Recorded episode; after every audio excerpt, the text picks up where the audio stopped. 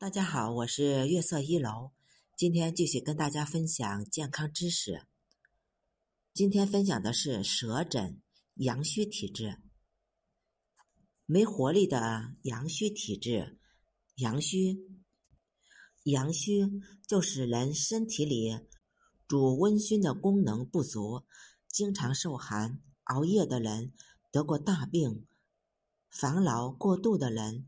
最容易损伤肾阳、脾阳，导致身体温煦的能量不足。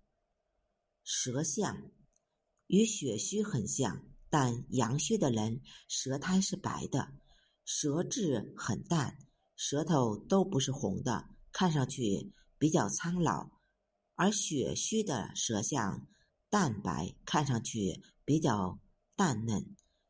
表现怕风怕冷，尤其以腹部下肢为主，面色苍白没有血色，小便很频，尿清长，尿液很多，性欲减退，腹部胃部遇冷则痛。调养可多吃甘温助阳的食物，如核桃仁、板栗、羊肉、八角、小茴香、肉桂。